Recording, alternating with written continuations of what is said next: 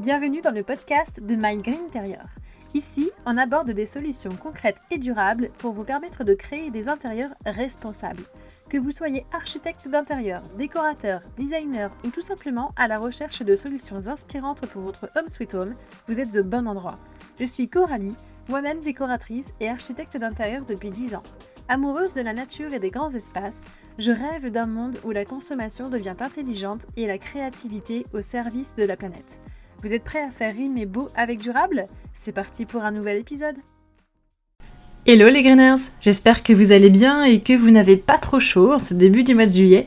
Alors on va justement voir comment rafraîchir vos intérieurs avec euh, Caroline du podcast Obercaille qui va nous parler euh, de maçonnerie douce, de design énergétique, de comment rafraîchir nos intérieurs grâce aux multiples solutions qu'elle a pu découvrir lors de ces deux premières saisons de podcast puisqu'elle nous fait une petite rétrospective des meilleures solutions. C'est parti, on va ça tout de suite avec Caroline. Allez go Bonjour Caroline, bienvenue dans le podcast de Malgré Intérieur. Comment vas-tu? Ça va bien et toi? Je suis enchantée d'être ici, euh, Coralie. Eh bien, je suis enchantée de te recevoir dans le podcast. Alors Caroline, tu, es habituée euh, des séances micro, puisque tu tiens toi-même un podcast qui s'appelle Obercaille, mais je vais te laisser te présenter plus en profondeur. Est-ce que tu peux nous dire qui tu es? Alors oui, il euh, n'y a pas de souci, c'est toujours un exercice de se présenter.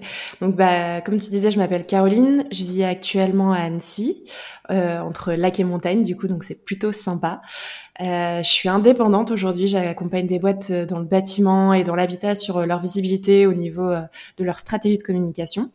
Ça, c'est pour mon plan euh, vraiment professionnel. Et à côté de ça, euh, j'ai lancé un média, donc euh, comme tu l'as dit aussi, qui s'appelle Oberkai, avec ma compère de, qui s'appelle Frédéric.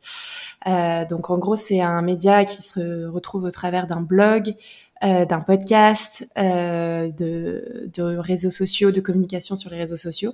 Et on essaye d'apporter des solutions bah, concrètes euh, et éthiques sur l'habitat en général, parce qu'on s'est posé beaucoup de questions et on s'en pose encore. Et on va dans cette exploration pour trouver des solutions euh, et les partager euh, en même temps dans notre, dans notre quête.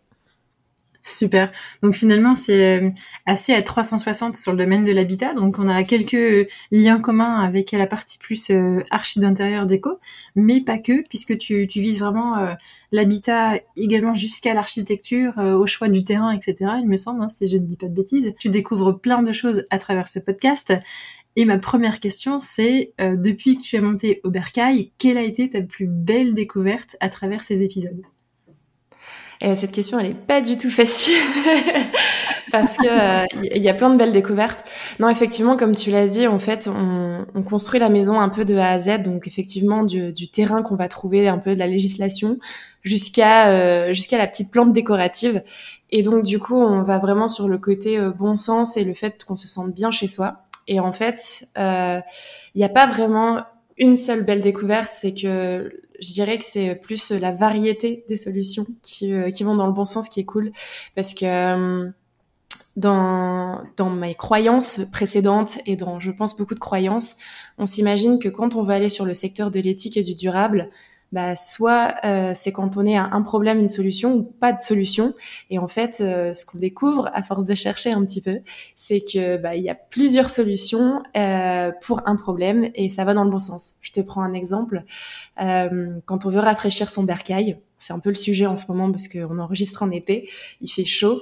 Tu peux aussi bien jouer sur ta personne, c'est-à-dire euh, bah, peut-être t'habiller plus léger, euh, faire attention un petit peu à comment toi t'aérer. Tu peux aussi bien jouer sur la structure en elle-même euh, de ton habitat, c'est-à-dire au niveau des matériaux, du choix des matériaux, des isolants pour qu'il y ait des, transferts au niveau de l'humidité et de la chaleur, et, que sur ton aménagement, c'est-à-dire au niveau de l'orientation solaire, euh, ce que tu mettes par exemple de la peinture blanche euh, réflective pour rafraîchir euh, ton, ton, ton, habitat, ou encore tu vois des stores ou des brise-soleil. Donc en gros tout ça pour dire que tu as plein de solutions.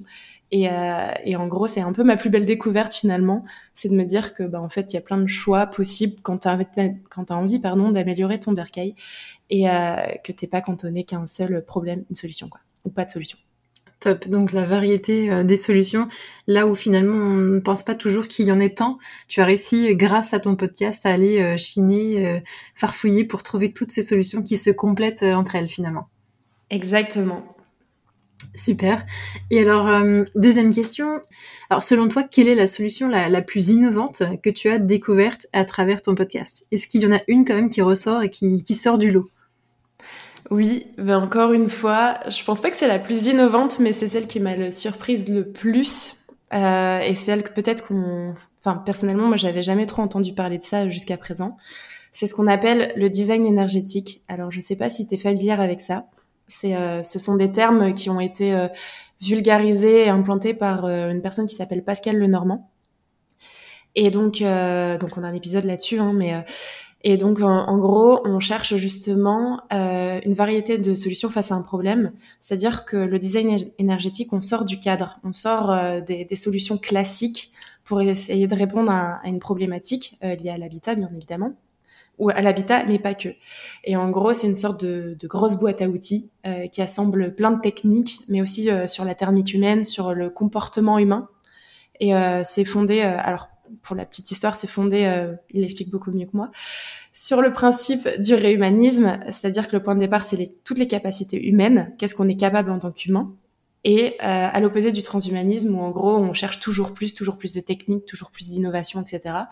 Et donc en gros, ce concept, c'est d'associer le plan technique, le plan humain et savoir comment on va relier les deux et trouver ces solutions là pour euh, bah, mieux euh, mieux habiter, mieux trouver euh, son, son équilibre dans son dans son habitat. Donc ce concept là, j'ai trouvé ça hyper intéressant.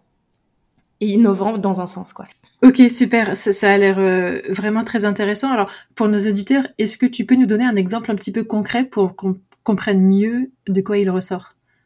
Oui, alors je ne sais pas si j'aurais tous les tenants et les aboutissants, mais par exemple, euh, imaginons quand on travaille, tu vois, aujourd'hui, moi, je suis en télétravail, je travaille à mon bureau, euh, on se refroidit plus vite quand on est assis dans une certaine posture, etc c'est te dire euh, comment tu peux te sentir confortable euh, dans un bureau qui est peut-être à 16 degrés. Alors 16 degrés, parfois tu te dis euh, c'est trop froid, etc.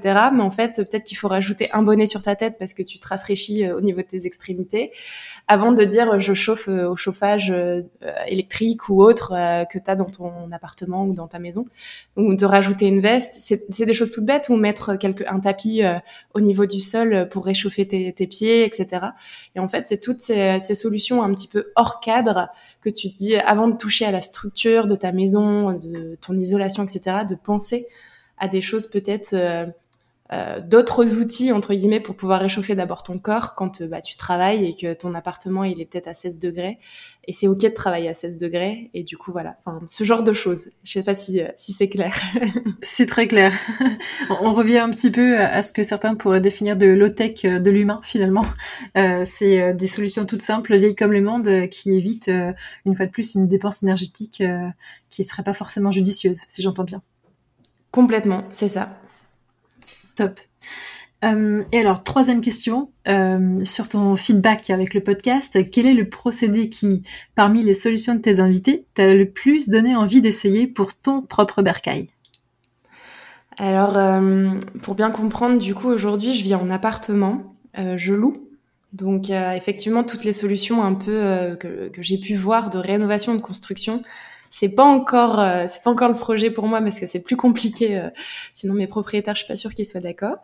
Donc euh, du coup en gros j'ai fait un épisode sur la décoration responsable et là ça va peut-être t'intéresser aussi Coralie on touche à un domaine qui est plus cher. Et, et donc c'est plus dans ce domaine-là où je peux jouer aujourd'hui parce que c'est mon aménagement intérieur. Et donc ça se traduit par déjà mes actes d'achat en gros, euh, j'essaye systématiquement d'avoir un peu trois questions qui me reviennent c'est-à-dire euh, au niveau de la composition, la provenance, euh, les labels, pour mieux choisir en fait un objet si j'ai envie de, le choisir. Je dis pas que tout est 100% parfait, mais au moins d'essayer de me poser la question et de le faire dans un acte plus éclairé. Et, et ensuite, pareil pour ce genre d'objet, d'avoir ce côté un peu intemporel. Quand je l'ai en main et que je me dis, ok, j'aime bien cet objet, euh, est-ce que euh, je peux le garder dans cette déco euh, longtemps? Est-ce que je vais pas m'en lasser d'aller dans un mois ou deux mois, etc. Pour pouvoir le garder plus sur le temps, enfin sur un temps long, ou le changer de place, etc. Et mhm. encore une dernière question, c'est aussi de me dire est-ce que je mixe un peu les genres dans, dans mon logement? C'est-à-dire, alors peut-être que c'est un faux pas, je ne sais pas, peut-être tu pourras me dire, mais dans le sens où quand on choisit un style, Par exemple, à l'époque, moi, et c'est toujours un peu le cas, j'aime bien le style nordique. mais quand tu décores tout nordique ton appartement, peut-être qu'à un moment donné, tu te dis, bon, ça commence à être un peu lourd euh, et t'as envie de voir d'autres couleurs ou d'autres choses, donc d'essayer de mixer avec d'autres touches, donc par exemple peut-être un peu une petite touche industrielle, une petite touche plus ancienne, etc. Pour dire d'avoir un peu un environnement, euh, bah voilà, plus plus mixé et que dont tu te lasses moins facilement. Donc ça, c'est les trois questions que je me pose euh, un peu plus systématiquement maintenant pour ma déco. Et euh, on a pas mal évoqué aussi le sujet de réemploi euh, dans, dans mes épisodes de podcast, euh, avec euh, Naomi Scherer notamment, qui a fait sa maison entièrement en réemploi. Elle a, elle a eu un super projet, et son architecte d'intérieur, Julie Tellet. Et donc, d'essayer de prendre un peu ce truc de dire, euh, si je vois un objet qui a déjà été utilisé ou euh, que je vais voir sur une brocante, euh, dans, sur le bon coin, etc., dans une ressourcerie, bah, c'est complètement ok en fait de l'acheter, de le mettre ou de le réutiliser chez moi. Et euh, pour donner un petit exemple quand même, euh, et dont je suis un petit peu fière dans un sens, c'est mon premier chantier en réemploi, c'est d'avoir construit euh, ma bibliothèque derrière, je sais pas si tu la vois, avec des caisses de vin. C'est tout bête, mais ça, ça, permet déjà de faire bien le taf et te dire que voilà, pour ranger mes livres, des caisses de vin, ça, ça se marie bien. Super. Top. Bah, merci pour, euh, pour ce partage. En effet, il y a, y a, pas mal de choses intéressantes à, à tirer de, de la décoration euh, écologique, du réemploi, etc. Donc, euh, bravo pour cette démarche. Si tu l'as déjà entamé de ton côté, tu es plutôt aligné avec ton podcast finalement. Moi, j'essaye. C'est pas toujours 100%, mais on essaye. Alors aujourd'hui, on, on, parle beaucoup de consommation énergétique. On en a parlé un petit peu tout à l'heure avec le design énergétique également. Euh, ça devient aussi la demande des clients d'y faire de plus en plus attention, notamment lors d'une rénovation. Peux-tu nous partager une ou plusieurs solutions que tu trouves vraiment pertinentes et que tu as pu découvrir à travers ton podcast une fois de plus? Carrément. Bah, tu vois, on, on l'a plus ou moins évoqué un tout petit peu au-dessus euh, au niveau de la low-tech. Oui. Euh, clairement, c'est un concept euh, pareil que je, je découvre un peu plus en profondeur. Alors, euh, je sais pas si tout le monde est, est, euh, est au clair avec ce concept, mais euh, grosso modo, c'est tout ce qui ressemble au conseil un peu des, des grands-parents, euh, des choses simples qu'on peut utiliser. D'où son nom, c'est peu de technologie, donc c'est des solutions qui vont un peu plus dans le bon sens. Par exemple, le meilleur concept de low-tech pour se déplacer, bah, c'est le vélo, par exemple. Ça, ça donne un peu l'image. Donc, Tout à fait. Pour vulgariser. Je suis dans la vulgarisation. tu fais bien, tu fais bien.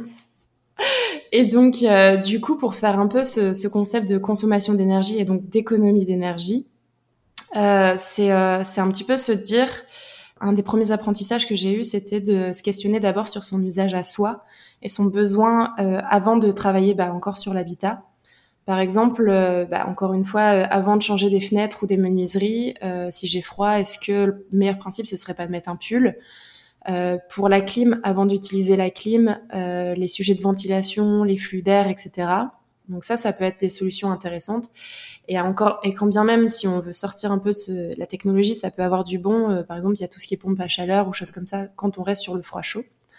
Et après, euh, sur d'autres technologies qui étaient intéressantes aussi pour tout ce qui est économie d'énergie, il y a d'autres solutions. Donc dans celles que j'ai vues jusqu'à présent, hein, je, je, je, me réfère à, à ce que j'ai pu apprendre.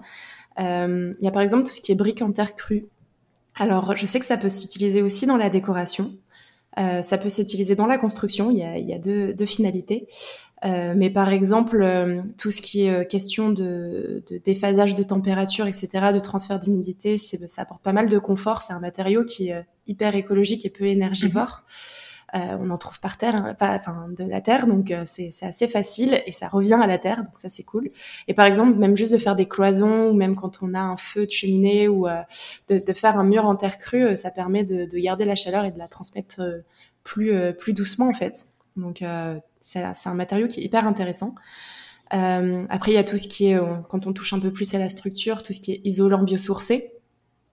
Euh, de faire attention un peu plus à ces isolants qui sont peut-être plus naturel déjà de une, mais aussi intéressant sur euh, le fait de transfert euh, pour garder toujours cette histoire de confort et de, de garder bah, soit la chaleur ou soit de, de faire le transfert d'humidité et de pouvoir garder la fraîcheur inversement. Donc il y a tout ce qui est ouate de cellulose, euh, coton recyclé, etc., fibres de bois. Et enfin, en termes d'économie d'énergie, euh, je peux quand même le citer parce que ça, ça fait partie, même si c'est plus technologique, tout ce qui est panneaux solaires, euh, tout ce qui est photovoltaïque, euh, ça reste quand même une solution pour faire des économies et faire attention à sa consommation énergétique. Quoi.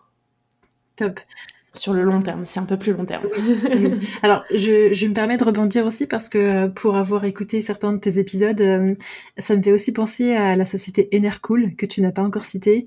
On rentre un petit peu dans le cadre de la oui. finalement. Est-ce que tu peux euh, développer, et, à ton avis, est-ce que ça répond un petit peu à la question aussi de le, la diminution de la consommation d'énergie grâce à leur solution?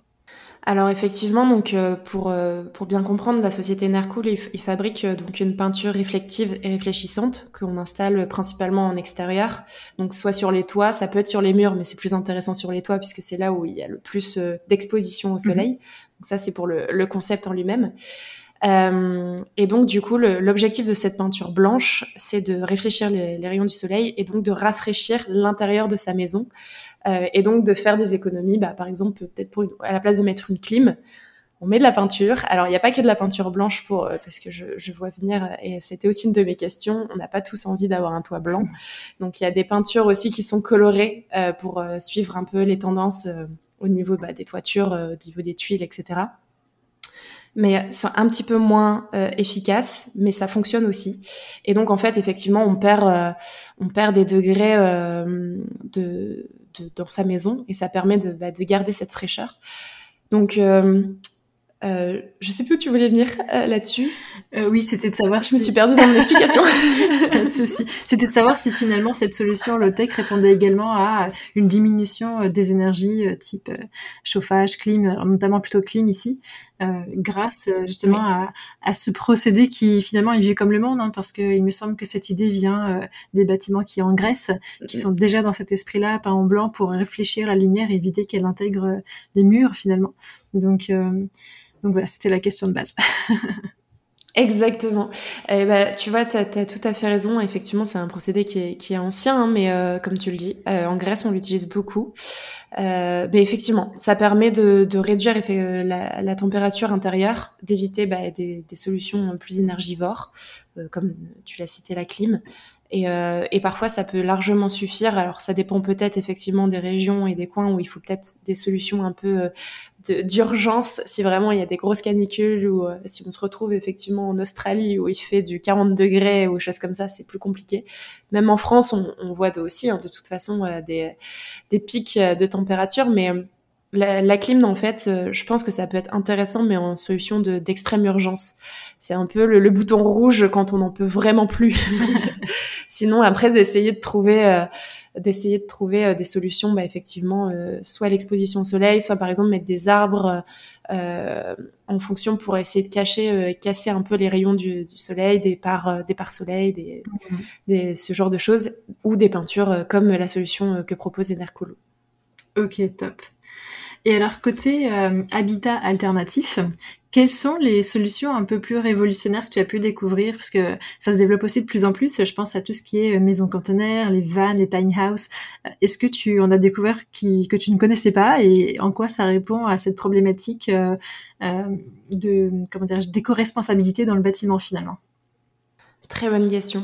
alors, je dirais pas que les, les, les, solutions alternatives, c'est révolutionnaire parce qu'en fait, ça existe depuis hyper longtemps. Mhm. Mais c'est juste que dans les mœurs, euh, c'est un petit peu en train de changer. On, rend ça un peu à la mode avec les réseaux sociaux. Euh, il y a des tendances, je pense à la van life. Euh, enfin, beaucoup de gens rêvent de leur van et de, de cette liberté, etc. Après, il y a, y a d'autres choses à savoir. Mais euh, on peut peut-être, alors déjà pour pour expliquer, donc on appelle ça habitat alternatif, mais ça peut s'expliquer aussi sous des termes comme habitat léger ou habitat réversible. On peut le trouver euh, sous ces dénominations-là. Euh, il y a quatre catégories hein, d'habitat alternatif avant de rentrer un peu dans le détail, et ça permet de montrer un peu la variété que ça peut ça peut amener. Il y a tout ce qui est habitat mobile, donc c'est un peu tout ce qui est monté sur roue ou flottant, donc ça peut être, euh, pour donner un exemple, les tiny house, comme tu disais, ou les voiliers. Il y a des gens qui peuvent vivre sur un voilier. Mhm. Euh, il y a tout ce qui est habitat transportable, donc c'est-à-dire qui est déplaçable euh, par traction. Euh, on, on, peut penser à des mobilhomes ou des conteneurs aménagés, ça peut se déplacer aussi. Euh, c'est-à-dire assemblé et désassemblé. Là, on peut penser à tout ce qui est maison nomade, des yurts, et les habitats biodégradables. Donc c'est tout ce qui est utilisation de matériaux naturels. Donc là c'est la terre, la paille, les ossatures bois, le carter. Euh, il y en a de plus en plus qui se développent. Et donc avec Oberkay, on a essayé de chercher un peu ce genre d'initiative. Ça fait partie aussi des choses qu'on a envie de montrer aux, autres, puisque c'est des habitats peut-être un peu moins connus qu'une maison traditionnelle dont on a l'habitude mais d'avoir de, un peu les retours d'expérience. Donc c'est souvent des, choses un peu plus inspirationnelles. Jusqu'à aujourd'hui, en fait, on a eu euh, vraiment deux exemples sur lesquels je peux vraiment donner un retour d'expérience. C'était euh, sur la maison conteneur et euh, une personne qui construisait des vannes et qui a vécu aussi cette, cette expérience de van life. donc dans, dans les retours d'expérience. Et si je retiens vraiment deux choses qui sont importantes quand on se lance aussi dans ce genre de projet un peu alternatif, c'est que c'est pareil, il faut pas partir au hasard, faut anticiper un peu son projet. Euh, c'est pas parce que, euh, par exemple, pour une maison conteneur, on se dit ça va être beaucoup plus facile, euh, on arrive, on a déjà une structure, euh, etc. Faut quand même s'adapter au volume qui est fixe.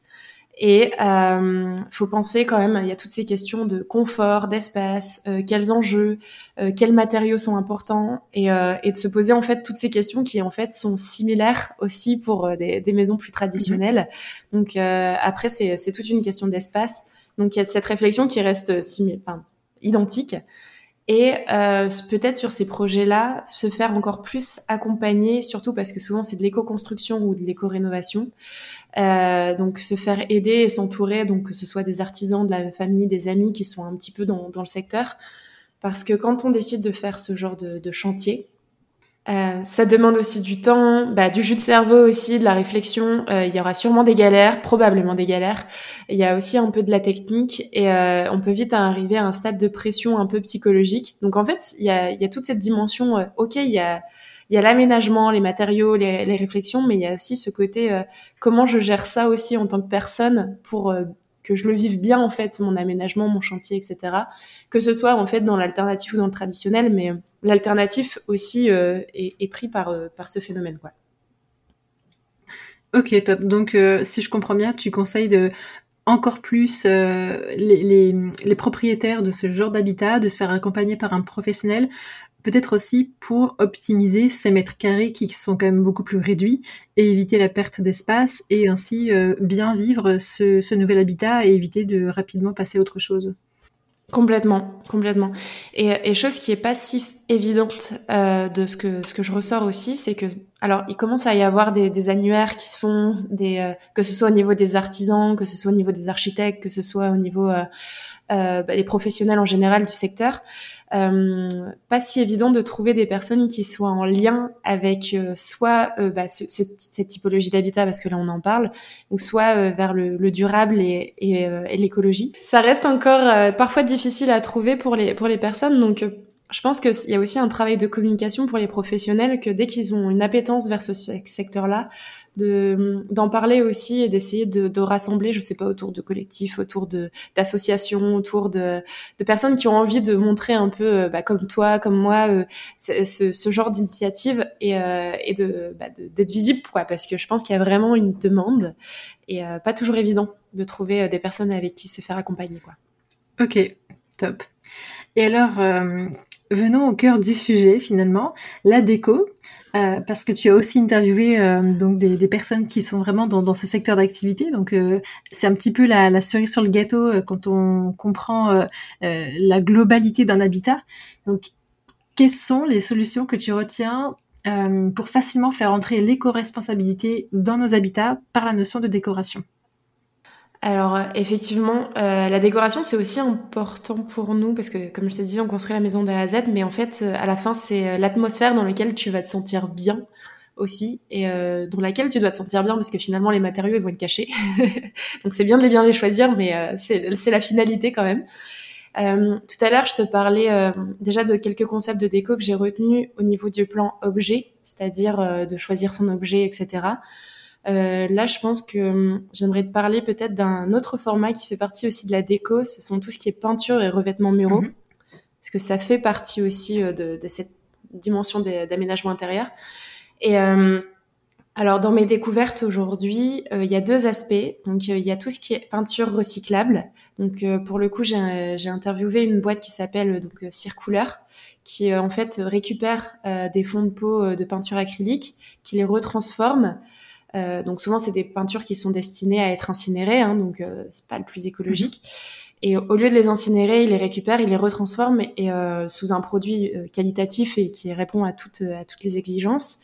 Euh, et qui en plus de ça a un très faible taux de COV. Donc COV c'est la toxicité. Hein. Euh, et donc en gros on peut peindre à côté de son enfant. Il n'y a plus ce côté euh, faut ouvrir pendant deux semaines la maison parce que c'est hyper toxique. Donc ça, ce genre de peinture recyclée, je trouvais ça hyper intéressant. Euh, et peut-être une gamme plus réduite, mais qui est plus en lien aussi avec euh, ce qu'on a envie de faire développer. Euh, on n'est pas obligé d'avoir tous, ces, tous ces panels de couleurs et ça permet peut-être de, de, rester dans des tendances, mais sans, sans se donner des, des, nœuds au cerveau. Et ensuite, il y a un concept de donc que je, pareil que j'ai étudié aussi avec Gauthier de Faisons le mur, ce qu'on appelle la maçonnerie douce. Donc là, on parle d'enduit naturel et de peinture naturelle. Donc euh, tu peux les réaliser dans, tu peux les réaliser pardon dans ta cuisine. Donc ça c'est assez cool aussi de se dire que bon bah, tu es hmm. capable aussi de, de, de le faire par toi-même. Donc on peut se lancer assez facilement à partir du moment où tu te renseignes encore une fois et que tu respectes un peu les bases et les recettes. C'est un peu comme une recette de cuisine quoi. Si tu tu mets trop de sucre, trop de farine, trop de c'est forcément tu pas forcément le, résultat escompté.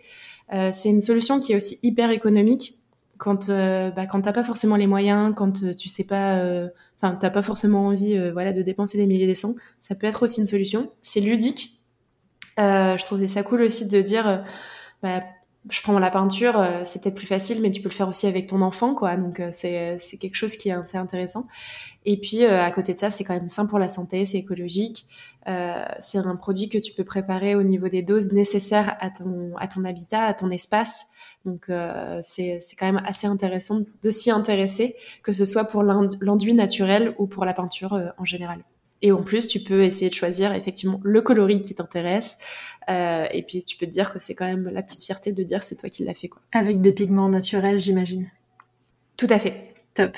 Tout à fait. Ok, donc euh, pas mal de, de, solutions, alors notamment sur la, sur la décoration murale, en tout cas les revêtements et peintures. C'est plutôt euh, une bonne base puisque c'est quand même ce qui recouvre euh, une bonne partie de, de nos intérieurs. Et est-ce que côté mobilier, luminaire, vraiment objet, tu as d'autres conseils ou d'autres solutions au-delà de la démarche d'achat qui consiste à se poser les bonnes questions? Alors, eh ben, écoute, je pense que ça va être le sujet d'un épisode que j'aimerais creuser euh, parce que c'est pas quelque chose sur lequel on avait vraiment été. Alors, mis à part en fait des, points d'alerte, comme je disais tout à l'heure, euh, tout ce qui est label, provenance, etc. Mm-hmm. Euh, de se poser des questions. Après, il y a bien évidemment au niveau du matériau. si c'est en bois, si c'est si c'est des bois naturels, si c'est si c'est des matières recyclées, etc. On peut peut-être se poser ce genre de questions. Mais euh, c'est un sujet que j'aimerais bien creuser, donc euh, je, si tu veux, je reviendrai. Mais euh, j'ai pas forcément toutes les réponses aujourd'hui. Avec plaisir. Euh, pour pour répondre. Bah, je, je, prends la perche que tu me tends puisque ma dernière question est la suivante. C'est donc là, tu as fini tes deux premières saisons avec le podcast, et donc pour mm. la saison 3, qu'est-ce que tu aimerais découvrir ou apprendre de nouveau? Quel terrain te reste-t-il à explorer? Du coup, alors tu y réponds en partie, mais est-ce qu'il y a d'autres choses? Oui, complètement. Alors effectivement, il y a, y a, encore pas mal de choses et je pense que ce sera pas quand une saison 3 que je répondrai à tout. Euh, c'est tellement large le sujet. Mais euh, sans tout spoiler euh, de la saison 3, euh, je, je, pense qu'effectivement, on a parlé pas mal d'éco-construction. On aimerait bien parler un peu plus d'éco-rénovation euh, dans cette saison 3. puisque c'est aussi important. Euh, creuser aussi un peu d'autres habitats alternatifs. Euh, comme je te disais tout à l'heure, on a vu la, la maison conteneur, la van life. Euh, peut-être aller un petit peu sur les habitats plus euh, peut-être tiny house, ce genre de ce genre de choses, un peu bois aussi. la paille. Et après parler, on va être au moment de l'hiver, donc parler tout ce qui est solution de chauffage pour cette période. C'est, ça peut être aussi intéressant et euh, évidemment un peu d'esthétisme euh, et de finition pour son bercail. Donc c'est ce que je te disais, euh, d'essayer de creuser un petit peu pour savoir comment se sentir bien chez soi, se sentir dans son espace, avec bah, des objets qui nous ressemblent, des, des, des, univers qui nous ressemblent et comment étudier ça un peu plus quoi. Un beau programme en perspective. Tout à fait, tout à fait. J'ai hâte. Eh bien, écoute, Caroline, je te remercie beaucoup pour euh, de, nous avoir partagé toutes ces solutions. J'ai hâte euh, de découvrir moi-même la saison 3 de ton podcast Obercaille. Est-ce que tu as un dernier petit mot pour nos auditeurs? Eh bah, déjà, merci à toi aussi, Coralie, de m'avoir invitée. Euh, C'était un plaisir de partager tous ces apprentissages et ça m'a permis aussi de tout resynthétiser parce que c'est pas toujours évident. On a beaucoup d'informations. Donc, merci beaucoup. Et puis euh, un dernier petit mot, euh, ben soyez juste bien dans vos bercailles, euh, prenez les, les, choses en conscience et et puis et puis hâte de vous retrouver, que ce soit sur Green Interior ou sur Bercailles. Super, merci Caroline et à bientôt. À bientôt, merci beaucoup à toi. Et voilà, l'épisode touche à sa fin. J'espère que ça vous a plu et que vous avez pu y trouver de nombreuses solutions pour vos bercailles, pour ceux de vos clients et que cela pourra vraiment vous inspirer pour la suite. Alors, je vous invite vraiment à retrouver Caroline sur le podcast Oberkai pour euh, comprendre un petit peu plus en profondeur les solutions qu'elle a citées, mais aussi pour en découvrir d'autres. Donc Oberkai. Il y a aussi le blog, puisque c'est un média euh, euh, à double canal, donc le blog et le podcast. Donc vraiment, je vous invite à y aller. Prenez un maximum d'informations pour comprendre un petit peu comment on peut, à notre échelle, changer les choses en évitant de dépenser encore plus d'énergie dans nos intérieurs. Donc sur ce, je vous laisse. Très bonne découverte. Et surtout, n'hésitez pas à partager, à liker et à commenter l'épisode sur vos plateformes d'écoute habituelles. Merci pour ça et à très bientôt.